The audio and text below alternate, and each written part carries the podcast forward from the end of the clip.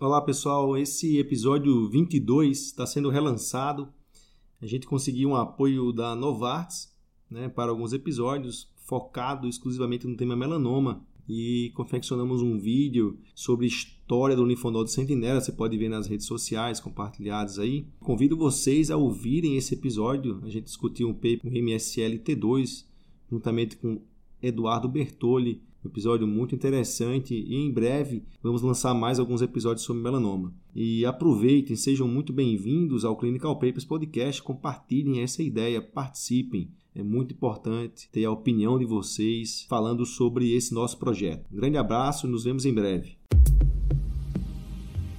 Falar de sentinela é um pouco falar sobre a evolução da cirurgia no caso do melanoma, mas que reflete muito que a gente vê na cirurgia oncológica como um todo. A gente parte da década de 80, onde havia quem esvaziasse todo paciente com melanoma, independente de ter doença linfonodal ou não, e obviamente operava um monte de pessoas desnecessariamente. E aí em 92 chega o sentinela para melanoma, chega a descrição original do trabalho do Morton, onde ele padroniza a técnica, a metodologia do sentinela e permite fazer um, uma triagem você fazendo sentinela e ele vindo negativo, você tem bastante segurança, segundo a proposta dele, em não seguir com o esvaziamento e só acompanhar esse paciente. Esse é o Eduardo Bertoli, ele é cirurgião oncológico, um amigo pessoal, e hoje está aqui conosco para falar de um tema novo no Clinical Papers, que é melanoma. O Eduardo tem uma vasta experiência nesse assunto, uma didática muito boa, eu conheço já há algum tempo e com certeza vocês vão aproveitar muito esse episódio. Sejam muito bem-vindos a mais um episódio do Clinical Papers Podcast.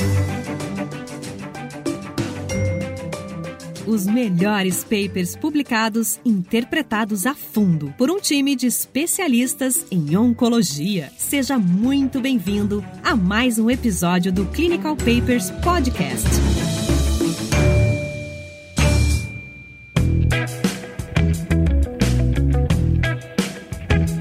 Pessoal, é o seguinte, essa história começou porque os pacientes com melanoma, e aí existem alguns critérios, né? A gente vai discutindo isso ao longo dessa conversa, mas os pacientes que têm melanoma e dependendo da profundidade do que a gente chama do Breslow, dessa invasão do melanoma na profundidade, existe uma coisa que chama indicação de linfonodo sentinela. Né? O que é isso? Que a gente precisa fazer uma complementação e a gente vai discutir hoje se é uma complementação terapêutica ou apenas de estadiamento, né, para ver risco, por exemplo, da gente pegar e marcar um caminho entre a lesão e esse linfonodo sentinela, que é o primeiro linfonodo por onde, teoricamente, a célula tumoral passa, e a gente avalia esse linfonodo. E aí a pergunta é: a primeira pergunta que a gente vai conversar com o pessoal hoje aqui é o seguinte: vale a pena fazer esse linfonodo sentinela? Essa é uma primeira pergunta. E a segunda pergunta é: uma vez esse linfonodo sentinela sendo positivo, e ele sendo positivo, se vale a pena a gente fazer o que a gente chama de esvaziamento linfonodal daquela cadeia linfonodal. Então, se for na coxa, um esvaziamento ganglionar da região inguinal, se for no braço, da região axilar. Então, hoje eu estou aqui com esse paper publicado em junho de 2017, o MSLT2, que comparava exatamente esse secção linfonodal ou observação para pacientes que tinham linfonodo sentinela positivo. Tiago, vamos contextualizar isso aí antes do Eduardo. É, como é que começou toda essa história, essa dúvida entre fazer ou não esses procedimentos? É, na verdade, como você tinha comentado, a gente sabe que existe essa predileção em relação a, a linfonodo em alguns tumores. Em melanoma, a gente sabe que essa drenagem linfonodal é relativamente educada para uma determinada região, a depender da localização do melanoma. A gente não discute só esse tipo de tratamento só em melanoma, em câncer de mama, isso está bem avançado, onde a drenagem ela é para linfonodos axilares. Então, essa pergunta é uma pergunta pertinente num contexto onde a cirurgia é mórbida. Então, a gente está falando de um esvaziamento ganglionar na região inguinal ou na região axilar, que é um, um tratamento que, enfim, vai trazer linfedema, risco de infecção, etc., para aquele paciente. Então, nada mais pertinente de saber se realmente se, se existe benefício disso. A realização da, da biópsia do linfonodo sentinela, ela já tinha sido provada como sendo um bom método de estadiamento, digamos assim, dessa, dessa doença. E o que a gente começa a discutir, na verdade, é se ela é suficiente do ponto de vista terapêutico ou se eu encontrar um linfonodo, eu vou ter, eu, se eu teria que retirar todos os linfonodos daquela cadeia. A gente teve antes desse estudo o próprio estudo MSLT1, que randomizava pacientes com melanoma para serem submetidos a uma ampliação da margem ou ampliação da margem mais biópsia do linfonodo sentinela e esvaziamento se esse linfonodo sentinela tinha, é, fosse positivo. E um outro estudo, o estudo DICOG, que é o estudo que randomizava, na verdade, pacientes que já se sabia que era linfonodo sentinela positivo e randomizava pacientes aí para esvaziamento ou para uh, ah, segmento exclusivo desses pacientes. É importante salientar que existem algumas diferenças entre esse estudo DICOG, ele é um, um estudo semelhante ao do estudo que a gente vai discutir hoje, mas existem algumas diferenças em relação a critérios de inclusão, exclusão. Então, o, esse estudo MSLT2 ele veio para trazer uma resposta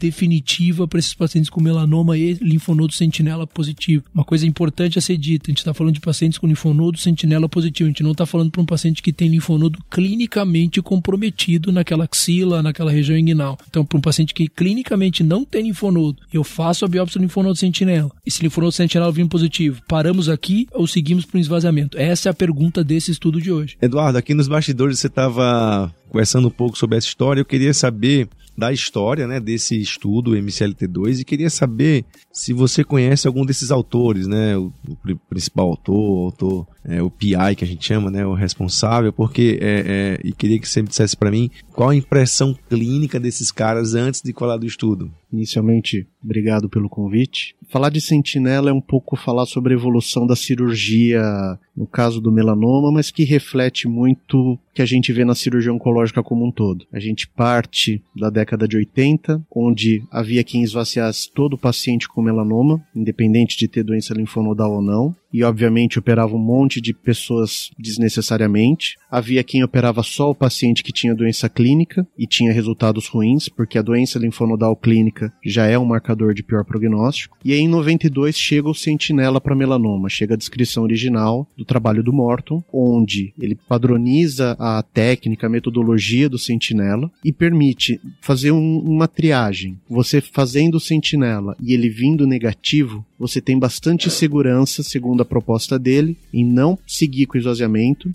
e só acompanhar esse paciente. Sentinela vindo positivo, aí você oferece a linfadenectomia, podendo beneficiar o paciente. E esse estudo que o Thiago falou, o MCLT1, foi o estudo que validou o linfonodo sentinela. Então ele aplicava o sentinela numa parte dos pacientes, na outra não, e o que ele mostrou é que o Sentinela é uma ferramenta estadiadora extremamente importante. Esse MCLT-1 ele foi publicado em 2014, mas ele começou a recrutar em 1994. Ou seja, quando ele foi publicado, muita gente já fazia linfonodo Sentinela, já tinha os seus resultados, e esse trabalho MCLT-1 ele veio até acompanhado de uma certa frustração, porque ele não trouxe nada de muito novo. O resultado que ele trouxe, quem fazia a técnica já sabia. E a pergunta era: será que realmente o sentinela positivo, todo sentinela positivo tem que ser esvaziado? Será que o sentinela por si só já não é tratamento? E o MSLT1 não respondeu isso porque ele não tinha desenho para responder isso. O primeiro trabalho com desenho para responder isso é o trabalho que o Thiago falou, que é o DECOG, que partiu de pacientes com sentinela positivo e randomizava entre fazer a conduta padrão, que era o esvaziamento, versus o acompanhamento e operar só se o paciente tivesse uma recidiva linfonodal exclusiva. E esse trabalho mostrou que não fazia diferença. Você não precisava sair operando todo mundo como era a proposta inicial. E aí, um ano depois do DECOG Trial, vem o estudo que vai ser o alvo da nossa conversa, que é o MSLT2, que é um estudo multicêntrico, global, hospitais dos Estados Unidos, da Europa, da Austrália, partindo desse mesmo desenho: sentinela positivo, conduta padrão esvaziamento versus acompanhamento desses doentes. Então tá ótimo, Eduardo. Realmente, acho que você resumiu muito bem. A gente tem aqui o costume no, no Clinical Papers, que é na introdução a gente sempre faz essa, esse apontamento é, mais amplo, né? Contando um pouco dessa história. A gente busca na introdução, a gente sempre comentou que a introdução é da onde surge a pergunta, né? E a gente vai lá na introdução e procura a palavra however, que é o gap de estudo, e é exatamente isso. O however está bem aqui, que falta estudos prospectivos, né? Que comparam de maneira eficiente se essa linfadenectomia complementar após o sentinela positivo, ela tem impacto em sobrevida ou não. Né? Então, pela falta desses estudos, o MCLT2 veio é, de uma maneira bem, vamos dizer, robusta responder essa pergunta. E já passando para os métodos, ele é um estudo internacional, multicêntrico, randomizado, fase 3, conduzido por mais de 63 centros, né, onde eles randomizaram mais 1.900 pacientes para o resultado final. E aí, Eduardo ou Tiago, vocês me responderam um pouco para a gente esclarecer um pouco para os nossos ouvintes. A gente sabe que o patologista analisa aquele linfonodo sentinela, né? Só para lembrar aquele primeiro linfonodo da onde a célula metastática tumoral passou, né? Existem técnicas para você identificar esse linfonodo. O patologista pega esse linfonodo que você deu para ele e ele vai fazer uma análise ali. E existe, eu vi aqui no método, Eduardo, você pode me ajudar nisso, é o patologista olhava de maneira da microscopia a presença de células tumorais e ele fazia a imunohistoquímica, a gente pode falar um pouco sobre o que é isso, e uma técnica que chama RT-PCR. São técnicas, eu posso resumir que são técnicas de, vamos dizer, aprimoramento para visualizar a célula. Às vezes o patologista não consegue ver aquela célula pela microscopia, ou seja, coloca na lâmina e vê. Então ele faz alguns artifícios para visualizar os marcadores que indicam célula do tipo melanoma naquele linfonodo. E ele pode fazer ou pela imunohistoquímica que ele vê a proteína, ou uma técnica molecular de amplificação de RNA, que é o PCR. Quer comentar um pouco sobre isso? Na nossa rotina, a gente, o, o, patologista faz avaliação inicial pelo método de HE. No melanoma, a gente não faz congelação de linfonodo sentinela, porque isso exatamente vai prejudicar essa metodologia. Se o patologista encontra metástase no HE, ele já reporta isso. Se ele não encontra, por protocolo, ele segue com avaliação por imunohistoquímica. Existe uma discussão sobre marcadores, mas enfim, acho que não é objetivo. Mas isso é o que a gente faz na prática do dia a dia. Isso é o que a gente tem e que a maioria dos serviços faz. Isso que foi feito no trabalho, que foi a pesquisa por RT-PCR, que eles falam que é uma tentativa de, como você disse, aprimorar o diagnóstico, é algo que na nossa rotina a gente não faz. Isso iria diagnosticar alguns casos de metástases muito pequenas, células tumorais isoladas, que hoje é até questionável o valor biológico disso, mas isso a gente não faz na rotina. Na rotina é HE, se vem negativo, vai para os marcadores de imunohistoquímica. É, isso tem tudo a ver com o que você falou, até porque no próprio estudo eles viram no desenrolar do estudo que esses pacientes que tiveram o RT-PCR positivo não tiveram impacto em sobrevida e aí eles foram simplesmente eh, a partir de um certo momento eles não foram mais randomizados para avaliação. Então faz todo sentido que não se faça isso na prática. Falando um pouco do, do chart flow que resume os pacientes que foram analisados, ele parte de 3.500 pacientes que participaram do screening, foram matriculados. Aqui ele tem pacientes que já estavam aguardando a abertura do estudo para serem matriculados, alguns que foram entrando de maneira prospectiva. A randomização se faz no momento do sentinela positivo, então já aqueles com sentinela negativo, daqueles 3.500 já, já foram excluídos. E aí a gente já tem algo que foi um problema no estudo que a gente já comentou no DICOG e aqui também, que a partir do momento da randomização, teve paciente que declinou participar do estudo, uma vez que ele não queria ser operado e caía nesse braço, ou eventualmente o paciente que caía no braço observação e questionava, uma vez que ele queria ser submetido à conduta que era padrão, que era a cirurgia. Então, alguns pacientes declinaram, né, eles saíram do estudo após a randomização. No final, acabou tendo 1.900 pacientes para compor o resultado final do trabalho. O interessante é que, olhando os métodos, o autor fez uma análise interina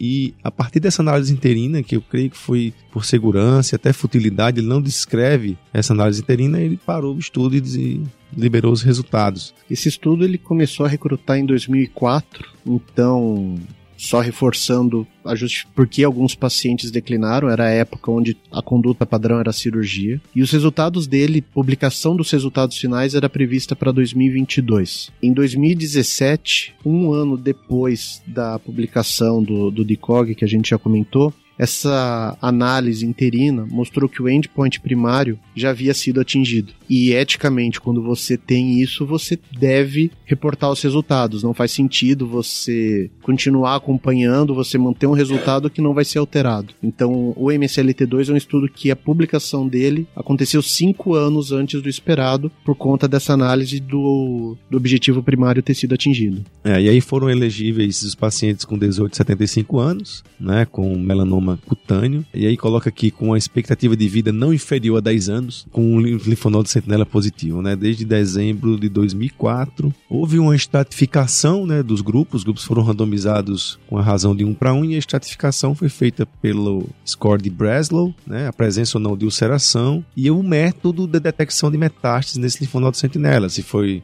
método patológico por microscopia ou RT-PCR. Acho que uma coisa interessante a ser comentado aqui é que, diferente desse estudo anterior do DICOG, que tem um, um desenho semelhante, aqui não existia uma, a, a, limitação que existia naquele outro estudo em relação à localização do melanoma. Uh, o estudo DICOG ele autorizava, incluía pacientes com melanoma de membro superior, de membro inferior, não incluía melanoma do pescoço, e aqui essa, essa, essa, essa não, não existia essas limitações em relação à localização do, do tumor primário. Feita essa randomização, os pacientes que eram alocados no braço de observação, o método ele escolhido para observar era o ultrassom. Esse ultrassom era realizado a cada quatro meses durante os primeiros dois anos de segmento, depois a cada seis meses do ano 3 até o ano 5 e depois anualmente. Isso era feito a cada visita, a cada retorno do, do paciente. Era liberado o uso de outros exames que o, o observador jogasse, então não haveria problema o paciente realizar tomografias, ressonância,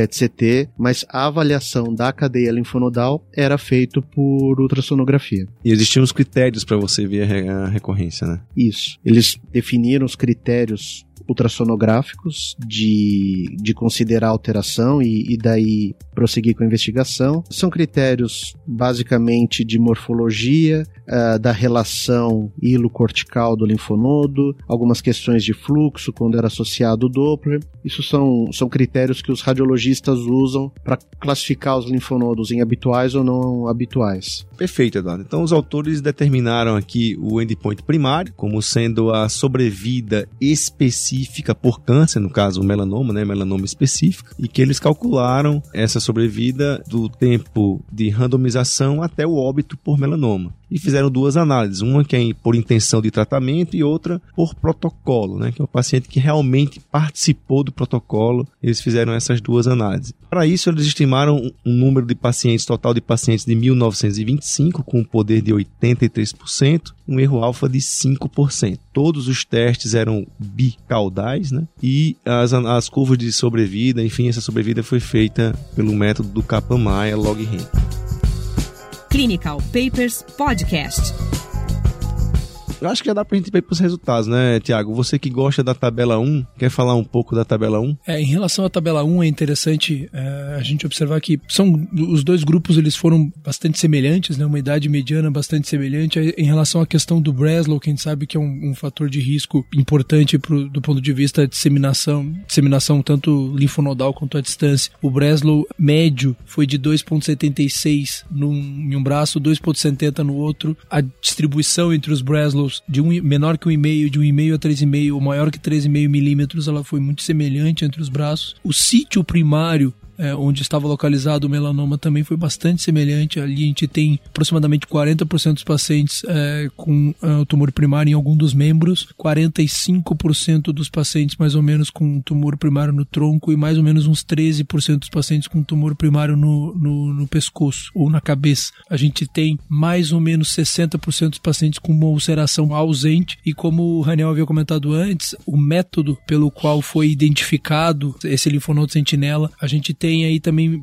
hum, distribuído de uma forma bastante homogênea a questão do número de linfonodos sentinela em cada um, em cada braço. Tem aproximadamente aí 70% dos pacientes que apresentavam apenas um linfonodo sentinela, mais ou menos uns 14, 15% dos pacientes tinham dois linfonodos sentinela, com uma porcentagem bastante pequena de pacientes tendo mais do que dois linfonodos sentinela presentes. Um outro dado que é importante é em relação à questão do tratamento adjuvante, é uma parcela muito pequena dos pacientes receberam tratamento adjuvante, a gente tem 8% num braço e 6% tratamento no outro que recebeu tratamento adjuvante. Um outro dado importante dessa tabela é a questão do tamanho da metástase dentro do linfonodo. Ainda que isso não seja incorporado no estadiamento, a gente não tenha uh, valores de corte para estratificar esses pacientes dentro do N, a gente sabe que quanto maior o tamanho da metástase, pior, mais grave vai ser. Vários trabalhos já provaram isso. E nesse trabalho, a gente vê que em ambos os braços, mais de 60% dos pacientes tinham metástases menores do que um milímetro, o que é considerado mais favorável do que ter uma metástase acima de um milímetro. Ou seja, a gente está lidando com um contingente grande de pacientes com metástases consideradas pequenas, o que é importante quando a gente pensa em prognóstico, em desfecho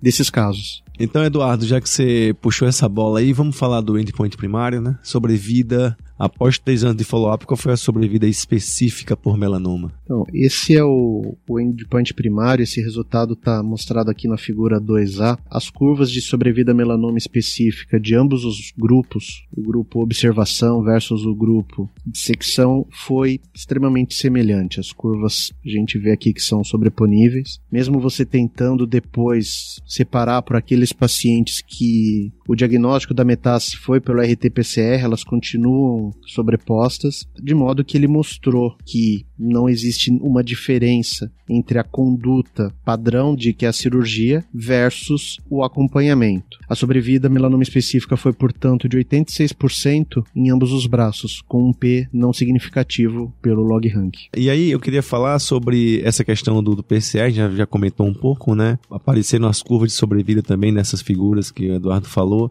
que a gente vai ver que essa, em relação a quem teve RT-PCR positivo ou negativo, a curva se destacou de todo o restante do grupo e é melhor do que até esses pacientes que têm a metástase menor do que um milímetro. Então, é um prognóstico bem melhor e saiu da análise desse resultado. Né? Então, quando ele está falando de 86%, comparação entre grupos, não entraram esses pacientes RT-PCR. Eu acho que a gente pode traduzir essa curva como os pacientes que a gente hoje vê como um sentinela negativo, que vão evoluir bem, mas que talvez sejam falsos negativos em cima da gente não prosseguir com a investigação. De modo que eu acho que isso, do ponto de vista prognóstico, realmente não, não afeta nada e foi o que eles os motivou a tirar esses pacientes da análise. É, dentre alguns endpoints secundários, a gente pode dizer, por exemplo, tempo livre de doença ou é, recidiva local linfonodal, e até algumas análises que o próprio autor faz sobre fatores prognósticos, nenhum teve diferença, exceto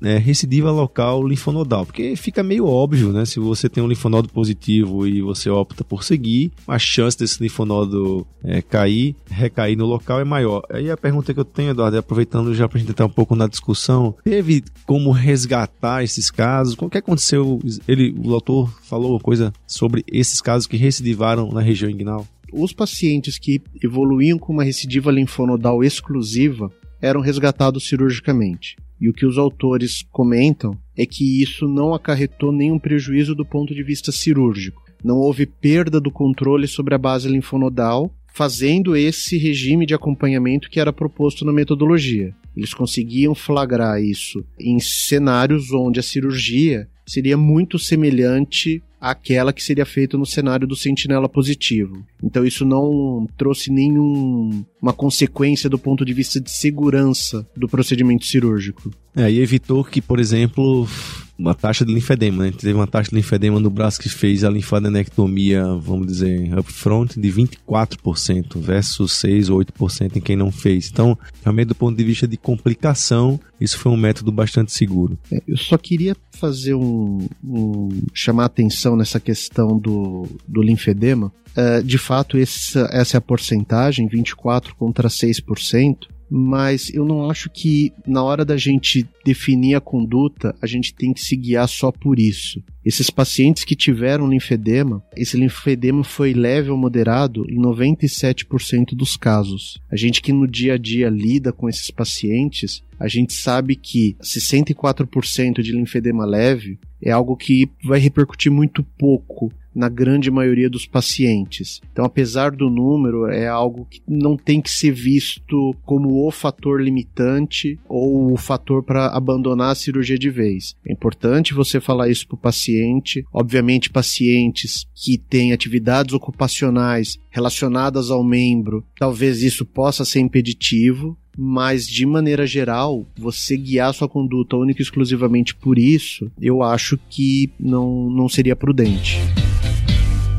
Eu acho que ficou claro, né, pessoal, um estudo bastante importante dentro da prática de melanoma. Existe um porém, que a gente já conversou aqui, a medicina ela é contínua, ela é fluida e ela se atualiza. Então hoje, né, em 2019, já quase 2020, a gente tem o que a gente nunca esperava que ia ter melanoma em tão pouco tempo, que a gente tem drogas melhores que impactaram realmente em sobrevida e que essas drogas estão começando a entrar em cenários de neoadjuvância, em cenários de adjuvância e começaram a circundar toda essa questão cirúrgica que até pouco tempo atrás era a grande base do, do tratamento, pelo menos do bloco regional do melanoma. E aí eu queria que o Eduardo finalizasse aqui, e de repente o Tiago, para a gente finalizar esse episódio, fizesse esse, esse link entre esse paper e um pouco do que a gente faz hoje para poder a gente armar né, e já direcionar o próximo paper desse assunto, que provavelmente será nesse sentido. Eu acho que a grande contribuição desse trabalho foi mostrar que, mesmo pacientes com sentinela positivo, você não precisa operar todos.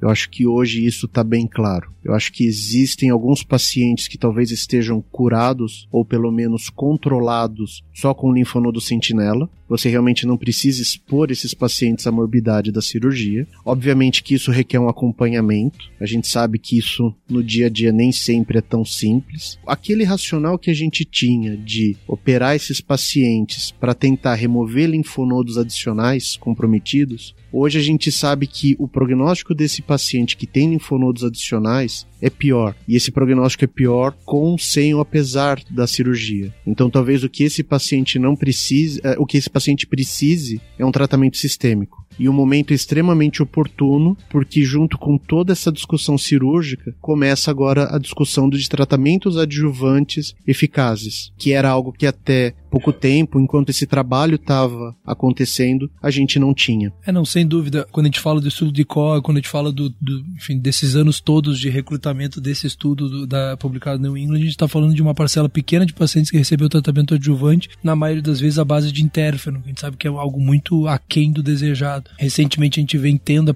publicações e aprovações, na verdade, inclusive aqui no Brasil, de imunoterapia uh, no cenário adjuvante para pacientes com linfonodo comprometido, com ganho de sobre a vida global. E isso muito provavelmente vai trazer uma contribuição em termos de controle sistêmico de uma doença. Eu acho que é, é, quando a gente fala de tratamento local e tratamento adjuvante sistêmico, realmente é a, grande discussão. E eu acho que a, a arte da coisa é essa, é essa questão de a gente identificar onde que esse paciente recorre, né? Como o Eduardo estava falando, assim, é, nem todo paciente que, enfim, que tem aquele linfonodo sentinela comprometido, ele vai recair naquela localização ali. Então, às vezes a gente pode estar esvaziando um paciente que vai ter uma disseminação pulmonar extensa poucos meses depois. Então acho que a, a arte vai, vai, vai seguir por aí, provavelmente. Então é isso, pessoal. Muito obrigado por participar conosco aqui desse episódio. Espero que vocês tenham aproveitado realmente um artigo e uma, um assunto bem enriquecedor, novo, né? um novo tema que a gente trouxe aqui, aqui para o Clinical Papers e nos vemos semana que vem. Até lá.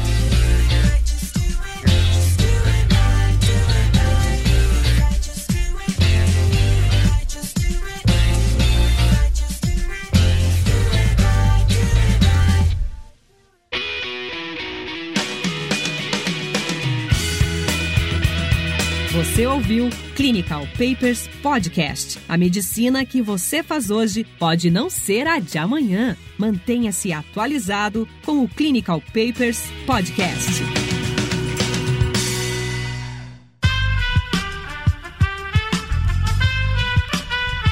Este podcast foi editado por Aerolitos Edição Inteligente.